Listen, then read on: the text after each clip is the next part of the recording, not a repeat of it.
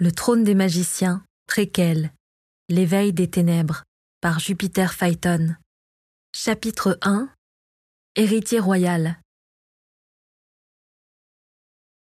Les Hauts-Argents règnent depuis un siècle à Glenor, la capitale des magiciens.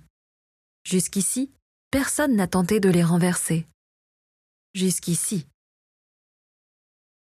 Le garçon avait l'air concentré. Ses sourcils froncés formaient un V sur le haut de son visage. Il serrait les dents à s'en faire mal à la mâchoire. De la sueur dégoulinait le long de son front et coulait jusqu'à son menton. Mais rien de tout ça n'avait d'importance, car selon lui, le sort du monde était entre ses mains. La magie vrombit entre ses doigts.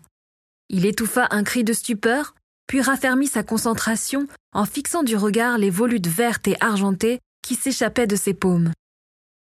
Je vais y arriver grogna-t-il. Il puisa au fond de lui la force nécessaire pour faire jaillir encore plus d'énergie. L'air grésilla, sa magie parut prendre plus de consistance, comme si les volutes se transformaient en un brouillard épais.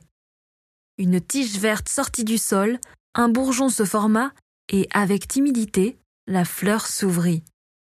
Je crois que c'est assez pour aujourd'hui, jeune prince, lança le précepteur en frappant dans ses mains. Le bruit claqua dans l'air et rompit la concentration de Liam. L'enfant se mit à souffler. Il leva les yeux vers son enseignant, à la recherche d'un signe d'encouragement ou de félicitation. Avait-il réussi? Ses résultats étaient-ils à la hauteur? Le professeur pinça les lèvres, puis hocha la tête de haut en bas. Un sourire s'afficha sur son visage, ce qui fit battre le cœur de Liam plus vite. C'était bien articula le prince en reprenant son souffle. Le maître caressa du bout des doigts les pétales vert clairs du gerbera, étonné par la complexité de la fleur. Deux cercles de pétales avaient éclos, l'un jade pastel, l'autre jaune. Ils encerclaient le cœur noir de pollen il observa le visage du prince. Du haut de ses six ans, l'enfant attendait patiemment un signe de sa part. Il s'apprêtait à le féliciter quand des applaudissements retentirent dans leur dos. Le professeur se retourna, aperçut le roi et se courba aussitôt en deux, tout en replaçant une mèche de ses cheveux blonds derrière ses oreilles. Votre grâce lança-t-il. Nul besoin de tout ce protocole, Adamus. Vous êtes le roi, fit remarquer le précepteur. Je suis un père qui vient observer les progrès de son fils. Il avança dans les jardins pour les rejoindre. Quatre gardes du corps le suivaient à une distance respectueuse. Le soleil dardait ses rayons sur leurs armures frappées du blason haut argent. L'enseignant ne put s'empêcher de songer qu'il devait avoir chaud. La canicule durait depuis trois semaines maintenant, et il n'y avait pas un nuage à l'horizon. La matinée ne touchait pas encore à sa fin que déjà la chaleur était pesante. Père s'exclama Liam avec un immense sourire. Les visites du roi étaient de plus en plus rares. Il passait des heures enfermé dans ses appartements et ne les quittait que pour répondre aux sollicitations urgentes. Le roi se pencha en avant et attrapa l'enfant pour le hisser dans ses bras. Ce que tu es lourd Le jeune prince rit et désigna aussitôt la fleur qu'il venait de faire pousser. Ce n'est pas à la hauteur de ce que vous pouvez faire, lança-t-il. J'espérais qu'un arbre pousserait. Un arbre, vraiment? S'amusa son père. Edmond Haut-Argent laissa son fils glisser le long de son corps pour que ses pieds rejoignent la terre ferme. Je suis certain que vous êtes capable de faire pousser toute une forêt. Je crois que ce serait présomptueux de ma part d'affirmer une telle chose. L'enfant fit la moue. Mais tout le monde raconte que vous l'avez déjà fait. Je l'ai fait, confirma le roi. Mais je ne suis pas certain qu'à mon âge je puisse renouveler un tel exploit. Et surtout, personne ne te demande de faire pousser une forêt aujourd'hui, mon fils. Tu sais que les enfants de ton âge n'ont pas tes capacités C'est tout juste s'ils parviennent à sentir la magie dans leur corps. Je ne suis pas comme tous les autres enfants. Le ton était à la fois boudeur et affirmé. Le roi gratta sa barbe naissante en réfléchissant à ce qu'il pourrait dire pour apaiser le jeune prince. Il posa un genou dans l'herbe et attrapa Liam par les épaules. J'avais dix ans, quand j'ai fait pousser ma première fleur avec succès. C'était une pâquerette. Le souvenir remonta à sa mémoire et il sourit en songeant à la fierté qu'il avait ressentie ce jour-là. Tu as six ans, mon fils. Tu as le temps de progresser. Ce que tu viens d'accomplir aujourd'hui restera déjà dans les mémoires. Jamais je n'ai vu un aussi jeune magicien maîtriser ses pouvoirs avec autant de dextérité que toi. Le précepteur fit un pas en avant pour encourager son élève. Ou avoir autant de détermination que vous, mon prince. Le roi lui sourit pour le remercier. Tu vois, même Adamus, qui a le compliment rare, reconnaît ton talent. Le prince parut réfléchir avec une intensité si forte qu'elle en était perturbante. Observer un garçon de six ans faire preuve d'autant de maturité était une expérience étrange et étonnante. Je suis pas n'importe quel enfant. Je suis le fils du roi. Je serai comme vous un jour. Il faut que je sois fort pour protéger tout le monde. Surpris, Edmond ne trouva pas les mots. Il serra son fils contre lui, et ce n'est qu'en le relâchant qu'il murmura. Ta mère est fière de toi. Il caressa le pendentif en argent qui ornait le cou de l'enfant. Le cerf et l'arbre, les symboles du blason des hauts argent, étaient gravés sur le médaillon. Est-ce que je peux aller la voir? Fit Liam avec une voix fluette et enjouée, typique des enfants de son âge. Le prince s'était effacé au profit du garçon qui rêvait de serrer sa mère dans ses bras. Elle est fatiguée. Demain, peut-être? Liam retint un soupir. Les princes ne soupiraient pas. On ne lui avait pas encore édicté toutes les règles sur l'attitude à tenir en public, mais il était bien certain que soupirer n'avait rien de royal. Il se composa un sourire de façade et acquiesça. Bien sûr. Le précepteur se racla la gorge. Nous allons être en retard pour votre leçon d'histoire, mon prince. Edmond se releva, embrassa son fils sur le front et lui affirma qu'il reviendrait le voir avant son heure de coucher. Je te promets que tu ne seras pas roi demain. Tu auras le temps de t'entraîner et de devenir le meilleur magicien possible pour guider ton peuple. Tu as raison de prendre à cœur tes responsabilités. Mais ne grandis pas trop vite, d'accord? Le prince pencha la tête sur le côté comme s'il essayait de tirer toute la sagesse des paroles de son père. Adamus fit signe à Liam de le suivre. Le roi s'éloigna dans une direction opposée, tiraillé entre l'envie de passer du temps avec son fils et celle de respecter ses obligations. Il est là, fit alors une voix derrière l'épaule d'Edmond en le tirant de ses pensées. Déjà s'étonna-t-il. Il jeta un œil à l'entrée du bâtiment vers lequel il se dirigeait. Une silhouette vêtue de noir patientait.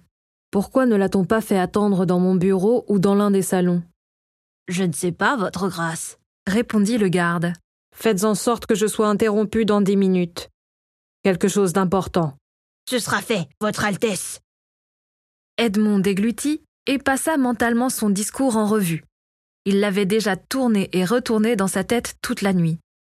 La diplomatie était un art subtil qui nécessitait un juste équilibre entre la flatterie, la fermeté et la bienveillance. Il était persuadé de contrôler à la perfection ces trois critères. Ce serait la dernière fois que Chandergray viendrait lui exposer sa requête. Il allait le renvoyer dans son château sans provoquer de tension. Les deux magiciens se retrouvèrent à un pas de distance, face à face, dans l'ombre du corridor des jardins du palais. La coursive longeait le palais et protégeait du soleil. Votre Altesse, lança Gray en baissant la tête avec respect. Chander, quel plaisir de vous revoir. C'était un mensonge. Mais il n'était pas palpable. Edmond était habitué à énoncer des banalités jour après jour. Il aurait pu sourire à son pire ennemi en lui souhaitant la bienvenue, que ça ne lui aurait pas posé de problème. Un garde vint fouiller Chander, qui se laissa faire et écarta les bras pour permettre aux soldats de s'assurer qu'aucune arme ou aucun artefact n'était dissimulé. Ça ira, fit Edmond quand le garde voulut effectuer un deuxième passage de contrôle. Il n'a pas pu échapper à l'inspection à son entrée dans le palais. Je te remercie du zèle, Harold. Chander remercia le roi d'un regard appuyé et d'un hochement de tête. Edmond fit signe à ses hommes de rester à distance pour leur donner un peu d'intimité. Le corridor conviendra-t-il pour notre discussion? demanda-t-il à son invité. Je crains que la chaleur ne soit étouffante à l'intérieur. Bien sûr, votre grâce. Je vous en remercie. Mes vêtements ne sont pas propices au soleil qui sévit sur nos terres depuis des jours. L'héritier des Grès arborait l'uniforme de sa famille. La tenue en tissu noir était rehaussée de pointes de rouge, notamment aux épaules, au bout des manches de sa veste, au col de sa chemise, à sa ceinture et en bas des jambes de son pantalon. L'emblème était cousu à même le tissu, une panthère surmontée de l'épée, symbole de la famille Gray. M'en voudrez-vous si je retire ma veste? Je crois que rien que vous voir la porter me donne l'impression qu'il fait encore plus chaud. Chander se défie de son vêtement. Une simple chemise noire habillait son torse à présent. Ses bras musclés témoignaient de son entraînement à l'épée. Ses biceps étaient plus gonflés que ceux d'Edmond ne le seraient jamais. Le roi détourna les yeux pour ne pas fixer l'animal sur la peau de Chander. Sur la clavicule de l'homme, on pouvait observer le tatouage d'une panthère. L'avait-il fait tatouer de manière traditionnelle? Edmond paniquait à la vue d'une aiguille et ne supportait pas l'idée qu'on lui transperce la peau des centaines de fois pour que l'encre pénètre la chair. Vous savez pourquoi je suis venu reprit Chander. Je vous ai donné ma réponse. Le corridor longeait les jardins. Edmond croisa ses mains dans son dos et en profita pour apprécier la vue de la nature, encore verdoyante malgré les fortes chaleurs. Des rondins de bois encadraient des parterres de fleurs de couleurs différentes. La cime d'un seul arbre surplombait les jardins. Disposé au cœur du labyrinthe formé par des buissons hauts, il n'avait plus une feuille sur ses branches. Tous les matins, au réveil, le roi utilisait ses pouvoirs pour reverdir la pelouse et l'empêcher de jaunir. Seuls deux de ses gardes étaient au courant de ses manigances. Il savait que ce n'était pas la meilleure utilisation de ses pouvoirs, mais Danisha, sa femme, adorait observer les jardins depuis la fenêtre de sa chambre. Il aimait voir le sourire sur ses lèvres quand elle se levait, tirait les rideaux et collait son nez à la vitre pour admirer l'orangerie, le verger et les multiples variétés de fleurs. Malgré tous les efforts d'Edmond, l'arbre ne se parait pas de feuilles vertes. Mon père m'a prié de renouveler sa demande. Chander, j'entends que vous obéissez à votre père, et vous savez à quel point je le tiens en haute estime. Ce n'était pas tout à fait un mensonge cette fois-ci. Edmond était abasourdi par les aspirations dévorantes du chef de la famille Gray. Il louait sa manière de renverser les obstacles sur son chemin. Rien ne semblait pouvoir l'arrêter quand il avait un but en tête. Je ne peux pas quitter les lieux sans avoir obtenu votre accord pour ce projet, votre grâce. Votre idée est ambitieuse, à l'image de votre famille. Ce n'était pas une insulte. Edmond n'avait jamais vu la soif de réussite comme un défaut. Imaginez l'essor que les magiciens auraient si nous mettions la main sur cette source d'énergie. Il n'y aurait plus de guerre de minerais. Il y aurait une guerre pour cette nouvelle ressource. Ce ne serait pas mieux. Nous pourrions la distribuer à tous. Il y en aurait assez pour chaque famille. Nous n'en savons rien. Si nous lancions les recherches, nous en saurions plus. Edmond s'arrêta et se tourna face au jardin. Son interlocuteur l'imita. Chander, nous sommes en paix depuis bientôt vingt ans, depuis que mon père a donné sa vie pour rétablir l'ordre dans le royaume. Pourquoi est-ce que je risquerais de mettre en péril le fruit de son travail? Parce que cette magie peut sauver votre femme. Le cœur d'Edmond rata un battement.